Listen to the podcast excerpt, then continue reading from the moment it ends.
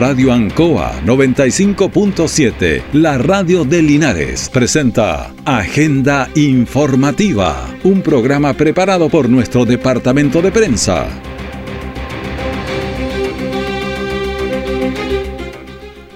¿Qué tal? ¿Cómo están? Bienvenidos, muy buenos días. Bienvenidos a Agenda Informativa de la Radio Ancoa, edición de día miércoles 9 de agosto de 2023. Pasamos a las informaciones de las últimas horas preparadas por nuestro departamento de prensa. Titulares para la presente edición. En prisión preventiva, imputado formalizado por robo en Linares. Gobierno regional financia estudios de prefactibilidad de mejoramiento en vías en San Javier y Parral. Museo de Arte y Artesanía de Linares invita a la exposición Tres Maulinos de Corazón.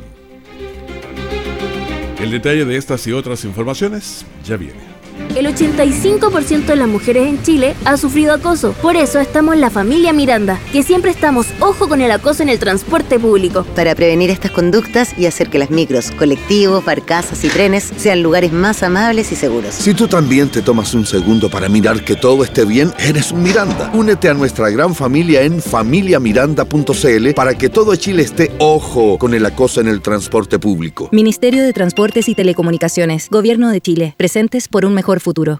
Todo el acontecer noticioso del día llega a sus hogares con la veracidad y profesionalismo de nuestro departamento de prensa. Agenda informativa.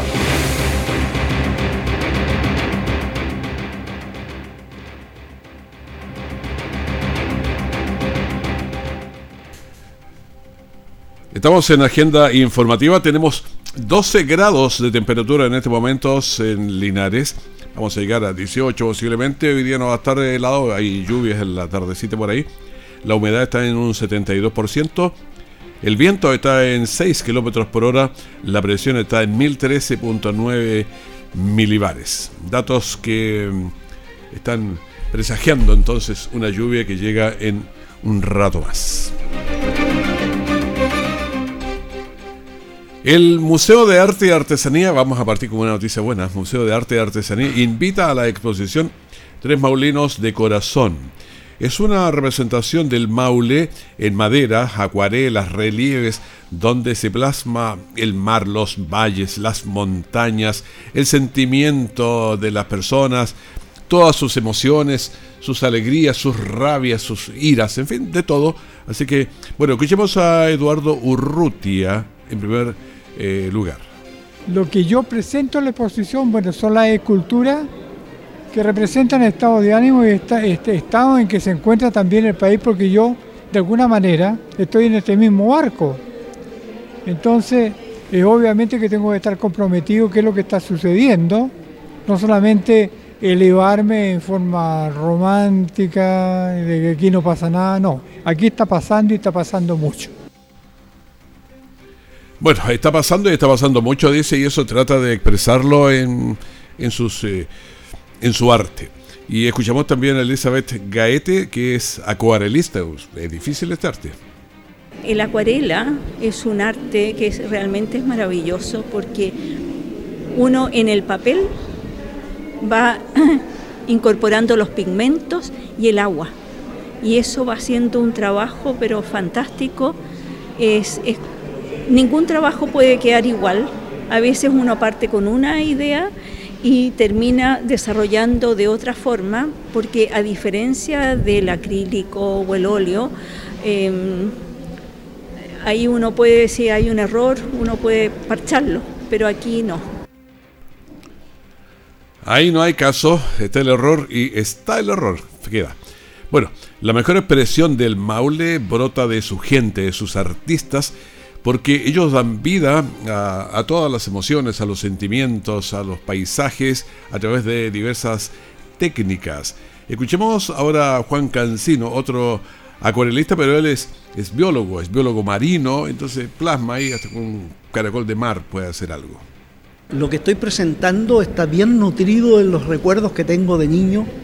Eh, y, también por mi, por mi profesión de, biólogo y especialmente biólogo marino. Pero em, eh, los lomajes del Maule, porque yo nací al norte de Cauquenes, en eh, un pueblo pequeño que se llama Sausal. Ahí desde Sausal, bueno, todas esas primeras instancias de vida de las formaciones, los paisajes, el calor que hace o el frío en su momento, el viento, todo va plasmando nuestro carácter y en esos primeros cinco años de vida se plasman tantas cosas y que nosotros después las vamos reproduciendo de una manera o de otra. Y escuchamos también ahora a Margarita Valenzuela, que es la directora del Museo de Arte y Artesanía de Linares. Un orgullo tenerlo acá en el Museo de Arte y Artesanía de Linares, porque para nosotros es siempre importante tener un espacio para los artistas maulinos, eh, reconocerlo, darle valor, eh, ponerlo en valor, para que las generaciones nuevas también lo sigan conociendo y valorando su trabajo. Esa es la idea, una auténtica representación del Maule a través de reconocidos artistas cuya exposición está abierta hasta el 1 de septiembre en el Museo de Arte y Artesanía en Valentín Letelier 572, Linares, entrada gratuita. Esto es eh, la parte alta, la parte oriente de la Alameda en el costado sur. Ahí está para que vaya. La entrada, como decíamos, es gratis. Puede ir con sus niños. Tiene un buen panorama para estos días. Durante agosto, hasta el 1 de septiembre va a estar, pero vaya en agosto. Lo antes posible, mejor. Prepararse para el invierno es mejor de a dos. Como mi viejita y yo. Que nos cuidamos el uno al otro. Para pasar juntitos varios inviernos más. Vacúnate con la dupla para prevenir la influenza y el COVID-19. Dos vacunas que pueden ser administradas en un mismo día. Si eres mayor de 65 años, vacúnate contra la influenza y el COVID-19. Más información en minsal.cl o llamando a Salud Responde al 600 360 7777. Ministerio de Salud, Gobierno de Chile. Siempre en el lugar donde se produce la noticia están los equipos de prensa para que usted se informe primero. Agenda informativa. Detectives de la Viro eh, Linares, en virtud de una orden de investigar de la Fiscalía de Flagrancia, realizaron diligencias investigativas en atención a dos robos en lugares no habitados ocurridos en la jornada del lunes en el sector oriente de nuestra ciudad de Linares donde un sujeto sustrae diversas especies evaluadas en 1.700.000 pesos. Es así que se realizó el trabajo científico-técnico y el análisis también criminal y se logró posicionar la escena del crimen a un sujeto de 38 años con antecedentes policiales.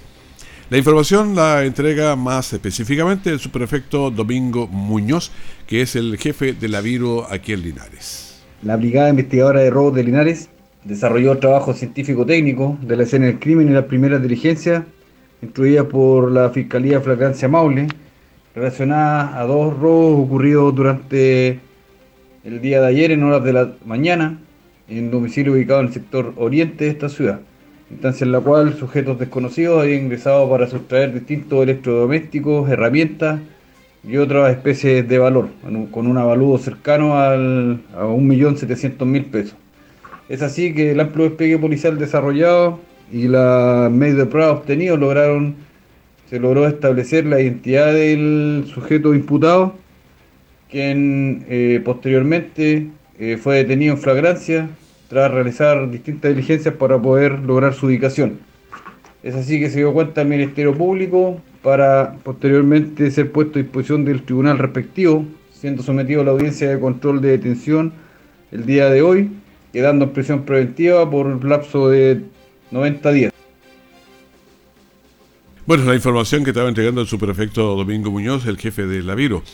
En virtud de lo anterior y gracias a los medios de prueba, la Fiscalía solicitó la orden judicial de detención, siendo materializada eh, ayer en el domicilio del imputado, siendo puesto a disposición del juzgado de garantía por su, por su control y también formalización, quedando en prisión preventiva por un plazo de tres meses mientras dure esta investigación. El Consejo Regional del Maule aprobó el estudio de prefactibilidad para el proyecto de ampliación de la avenida Balmaceda en la comuna de San Javier, una de las vías urbanas más importantes de la comuna, conectando la ciudad desde la calle General Barbosa hasta la calle Arturo Prat.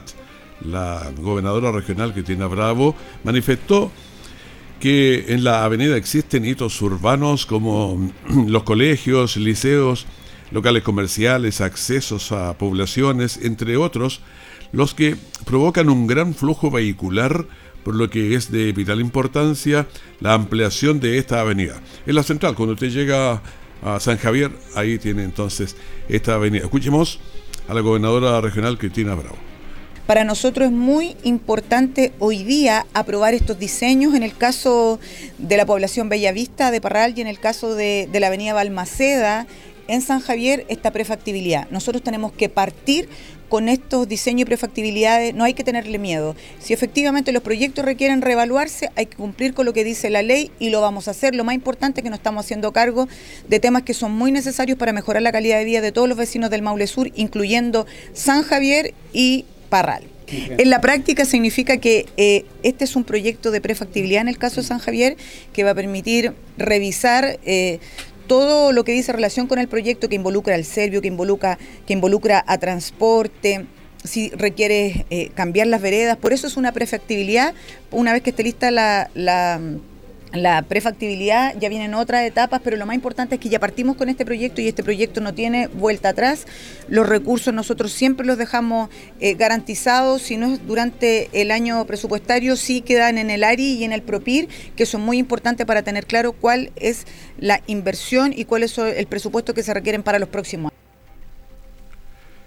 El estudio de prefactibilidad considera la contratación de consultorías por un periodo de 18 meses, porque actualmente la avenida Balmaceda posee un perfil de 30 metros y por ello que mediante la presente, el presente proyecto se busca disminuir los tiempos de desplazamiento de los usuarios proponiendo una alternativa de solución que permite aumentar la capacidad de la vía. Tenemos lo que expresó Jorge Silva, alcalde de la comuna de San Javier. Hoy día ya se resuelve el tema más principal que era la prefactibilidad del ensanchamiento de Avenida Balmacea. Eh, situación que agradecemos también la presencia de Cecilia Parja, que es nuestra consejera regional, Rafael que hemos Ramírez estado, Rafael Ramírez, sí, que estamos trabajando hace rato para poder establecer una conectividad que sea segura y que de tantos años nos ha traído algunos problemas, por cuanto hay muchas vías que concluyen, se conectan con la avenida, tenemos tres colegios, liceo y dos escuelas, y muchos de los adultos mayores que viven alrededor de esta avenida les va a dar seguridad. Y obviamente la conectividad eh, y la tranquilidad también vial, porque la verdad que pasa por altos procesos, pero lo importante es que el Consejo Regional eh, lo ha votado, 418 millones que van a ir en la prefectabilidad, en donde vamos a ver los diseños, cómo se va a hacer, en fin, consultorías que tendrán que ver todo lo que es la ciclovía, en fin, va a quedar muy hermoso y esto ya es un primer paso, así que contento, represento a la comuna, represento a mis vecinas y vecinos y con esto ya eh, seguro que va a ir pasando todos los procesos que, que vienen. Bueno, este proyecto es en doble vía, de manera que podamos eh, ir eh, estableciendo más tranquilidad vial, por cuanto es la única entrada que existe principal de la carretera 5 Sur y con esto nos va a dar tranquilidad también en lo que es la conectividad y va a tener un emocionamiento también ya, respecto a esa avenida. La verdad es que cuando uno va a San Javier desde la entrada de la ruta 5 hacia adentro es lento el camino, hay varios lomos de toro obviamente porque es lo que se ha ido parchando para solucionar el problema, pero ahí hay varios colegios locales, entonces es muy ancha también para, eh, si no está bien señalizada para cruzar, faltan eh, pasarelas, eh, lugares especialmente dedicados para eso. Así que yo creo que es bueno. El estudio de prefactibilidad tiene un costo de 418 millones de pesos y la idea es eh, ensanchar la calle Balmaceda, que busca disminuir los tiempos de desplazamiento de todos los sanjavierinos, proponiendo una alternativa de solución que permita aumentar la capacidad de, de esta vía. Interesante este desarrollo entonces en la comuna de San Javier. Estamos en la radio Ancoa de Linares. Tuvimos una conversación sobre un tema interesante como son los adultos mayores, que cada día el país va teniendo más. Hay varias cosas porque Ahora, la vida es más larga. Antes Chile tenía 50 años de, de promedio, en un tiempo, en la época del 50, pero después vamos pasando a los 60, 70, 80, y ahora uno encuentra personas de 90, incluso 100 años, que siguen viviendo y siguen eh, activas. Estos días entrevistamos a una persona de 100 años aquí en la radio y, y la verdad es que se puso de pie, se puso al otro lado y sigue hablando de, de la guerra mundial, de otras cosas que uno le preguntaba totalmente lúcida. Por eso es interesante cuando se llega activo a las edades superiores. Y conversamos con, con Francisca Bravo, que es terapeuta ocupacional, y uno de los temas es adultos mayores. Ella trabaja en el, el- ahí en el sistema más. Entonces, hay varias cosas que sí puede entregarnos, y esta es parte de la, o la conversación que tuvimos con ella.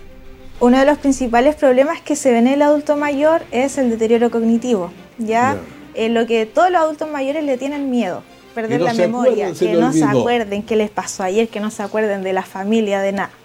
Entonces, eso ya Alzheimer se eso sí, eso ya pasa el Alzheimer. Entonces tenemos que saber distinguir cuándo pasa a ser, eh, cuándo tenemos que poner ojo, ya que es lo que voy a hablar hoy día, para que pongamos ahí unos, unos tips. Eh, tenemos que entender primero que el, de- que el envejecimiento cognitivo es normal. Cuando este pasa a ser eh, patológico, cuando ya se ven interferidas las actividades de la vida diaria, o sea, las actividades que yo hago eh, en el día a día. Supongamos cuando se me olvide cómo preparar un arroz, cuando se me olvide dónde se ponen los pantalones, cosas que uno dice, pero ¿cómo tanto? Pero sí, hay gente que cuando ya hay un deterioro cognitivo avanzado, eh, no sabe, supongamos, si hace frío, no sabe qué ropa colocarse, si colocarse ropa de verano o de invierno, no saben asimilar y eh, buscar esta, esta, eh, ay, se me fue la palabra. Co- Encontrar eh, una solución a eso, un problema. sí. Por ejemplo, si, no sé, poniéndola, si me siento en la cama, no me acuerdo si me estoy levantando o me estoy como, como hay un chiste que hay, de hecho que así, pero uno lo, no, lo ve como algo, como tan, cómo llegar a ese nivel, pero sí. Claro, Entonces, ¿y por qué sí pasa llega, eso? Porque mucha gente dice como, uy, ¿sabe qué? El otro día fui al supermercado y se me olvidó que iba a comprar. O fui al supermercado, iba saliendo y me, des- y me perdí, no sabía para dónde tenía que ir. Entonces esas cosas cuando uno debe poner ojo. ¿Por qué? Porque ya se ve interferir nuestra actividad de la vida diaria. Entonces, tenemos que saber que, bueno, el envejecimiento cognitivo, ¿a qué edad cree que empieza? A ver, pregunta por usted. Ah, no, yo soy- yo el que hago las preguntas de aquí, así que. Pero empieza temprano a veces. Sí, el envejecimiento cognitivo empieza a los 45 A los años. 45, A los 45 años. ¿Cuándo debemos empezar a preocuparnos de nuestro envejecimiento, a estimular nuestro cerebro, que es lo que hay que hacer siempre? Ya, desde, Desde niños, ya. De hecho, desde que estamos en la guatita de nuestra mamá, nuestra cognición empieza a buscar, a buscar reserva, a guardar toda esta información. Entonces, a medida que nosotros vamos creciendo, los niños pequeños hay que estimularlos, ¿cierto? Con los juegos de encaje, con rompecabezas, y a medida que vamos creciendo, después vamos teniendo otros roles, a estudiar, que vamos aprendiendo cosas nuevas constantemente, ¿cierto? Entonces, a medida de, nuestro, de nuestra vida vamos guardando, eh, vamos juntando toda información y protegiendo nuestro cerebro, formando y conectando estas neuronas, reforzando las conexiones nerviosas, neuronales, perdón. A mí me da la sensación que el cerebro eh, es muy ocupado por la parte de lo que uno habla. O sea, si nosotros hablamos harto, a lo mejor nos ayuda el cerebro. Hablar es una, el lenguaje es una de las partes de, la- de las funciones cognitivas, está dentro de esta. ¿Y qué es lo que pasa? En, en el adulto mayor muchos se aíslan, ¿ya? ¿Y qué es lo que provoca la soledad? Trae problemas como la depresión, la ansiedad y todas estas patologías eh, de salud mental, que eso es un factor de riesgo pero perjudicial para eh, la demencia, para que se puedan potenciar y desarroll- desarrollar todas estas patologías. Pero nosotros aquí en Chile conversamos harto todavía. Países como Japón, como Estados Unidos, está muy solo porque la gente además es muy ocupada. Muy. Entonces, están eh, haciendo estos hologramas y a un adulto mayor le ponen que converse con... Y, y conversa y dialogan, pero no sé, debe ser frustrante eso. Debe ser perder esa cercanía que uno tiene, el estar Claro. face to face. Claro, y piel Pero, con piel. pero el hecho de conversar es una de las eh, nos ayuda mucho a nivel cognitivo, el lenguaje, que es una de las funciones que nunca se pierden. De hecho, al contrario, uno a medida que va creciendo, las personas mayores tienen un lenguaje muy desarrollado. ¿Por qué? Porque tienen mucha experiencia, muchas vivencias. Entonces, eso es Para lo que todo hay, hay un tema, hay una canción, para hay todo algo. hay un claro, tema. Y uno puede entrenar su, eh, las funciones cognitivas, como usted dice, conversando. Algo tan sencillo como conversar y estamos haciendo trabajar nuestro cerebro. Sí, podríamos conversar de ese tema otro día porque sería muy largo, pero yo creo que la persona que habla bastante, que lee, tiene una ventaja adicional en el cerebro. Leer también, sí. Leer, eh, aparte de leer, hay que analizar lo que leemos. Porque ¿qué pasa si yo leo, leo, leo, leo y ya, y lo dejo ahí? No juntar las letras, No, hay que... tengo que analizar qué es lo que leí, de qué trató el texto, que eso es una recomendación para la casa para que las personas la puedan hacer. Leer, analizar lo que están leyendo, conversar con el vecino, con, eh, con algún amigo, juntarse con otras personas también, llamar a la sociabilización entre nuestros pares. Eh, y entre, bueno, ¿qué otra cosita para hacer en nuestra casa? Algo sencillo como rompecabezas, sopas de letras y actividades sencillas que uno puede hacer en ¿Y su escribir? casa. Y escribir, escribir, también dibujar, pintar. Aparte de trabajar nuestras funciones cognitivas, también estamos trabajando motricidad fina, coordinación oculomanual, que uno con el tiempo va perdiendo, porque una persona, son pocos las personas que a los 60, 70, 80 años toman un lápiz para escribir. Entonces eso es algo que igual se- son habilidades que se van perdiendo y como dice el dicho, lo que no se usa se va perdiendo. Sí, exactamente. Entonces es súper importante que nosotros todas las funciones que tengamos las vayamos potenciando, las vayamos utilizando y desarrollando. No, no limitarnos por el tema de la edad. Muchas personas dicen, ay, pero es que yo tengo 80, eh, 70 años, ¿cómo voy a, a estudiar? ¿Cómo voy a aprender algo? Eso nunca es tarde. Nosotros tenemos una usuaria, bueno, yo trabajo en el programa Más, que ahí vamos a comentar un poquito. Eh, tenemos una usuaria de 75 años que está terminando su enseñanza media. Imagínense. Claro, tiene desafíos. Tiene desafío. Ella empezó con primero y segundo medio y ahora se desafió. Dijo, no, yo quiero terminar cuarto medio. Y a sus 75 años, ¿quién lo va a creer? Otras personas, no, yo no tengo, yo a esa edad no, no puedo, soy muy vieja. Bueno, desafíos a los 75 años se está terminando el cuarto medio, pero otros hacen otras cosas, otros desafíos. Bueno, hay muchos desafíos, aprender un idioma, desafíos hay por todos lados. Bueno, esa es parte de esta conversación que sostuvimos con, con Francisca Bravo, que es terapeuta ocupa educacional. ¿Ya miraste a tu alrededor? ¿Está todo bien? Mira de nuevo. Somos la familia Miranda y siempre estamos ojo con el acoso en el transporte público. Porque el 85% de las mujeres en Chile ha vivido situaciones de acoso en el transporte público. Sabemos que son muchas, pero somos más quienes siempre estamos atentos para identificar estas conductas y combatirlas. Conoce más en familiamiranda.cl. Únete a nuestra gran familia. Ministerio de Transportes y Telecomunicaciones, Gobierno de Chile, presentes por un mejor futuro. Nuestra central de prensa está presentando Agenda Informativa en el 95.7 de Radio Ancoa. Estamos esperando la lluvia, estamos con 12 grados de temperatura, está nublado y tenemos también una humedad del 72%, un viento de 9, no, 6 kilómetros por hora, un poquito más bajo, y también la presión de 1013.9 milibares, o sea, una presión como para que llueva. Los equipos de emergencia concurrieron a la calle Arturo Prat con Maipú, en donde un vehículo menor colisionó con una motocicleta en que se desplazaban dos personas, ambos resultaron heridos. Escuchamos al capitán Luciano Araya de la tercera compañía de bomberos de Linares. Sí, tuvimos un accidente vehicular que corresponde a un vehículo menor con una motocicleta, en la cual la motocicleta ya han abordado por dos personas, una persona masculina y una femenina, eh, lo cual resultaron, producto de esta colisión, policontusos, fueron entregados a personal de SAMU y movilizados por personal de bomberos y como les decía, entregados a personal de SAMU para que sean revisados de sus lesiones en el servicio asistencial. Bueno, hay que llegar con cuidado a todas estas intersecciones que son peligrosas, incluida la de aquí de Rengo con Javier Pinoza, que hay demasiados accidentes ahí, así que hay que llegar con cuidado. Ambos heridos fueron derivados por el SAMU hasta el hospital de Linares.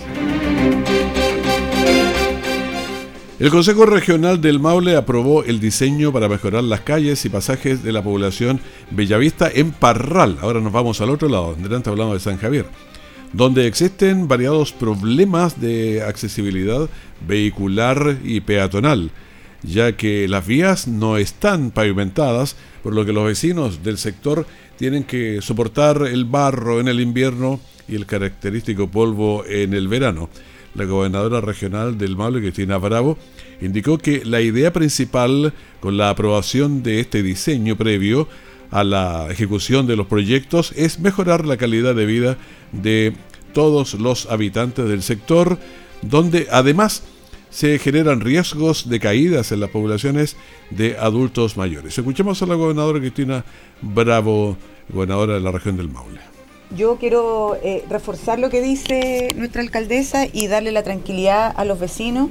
Si bien es cierto, a lo mejor esto se ve como un diseño que es muy barato y a lo mejor no van a, no van a alcanzar los recursos, pero este gobierno regional está disponible a trabajar con los distintos instrumentos que tienen los otros servicios públicos.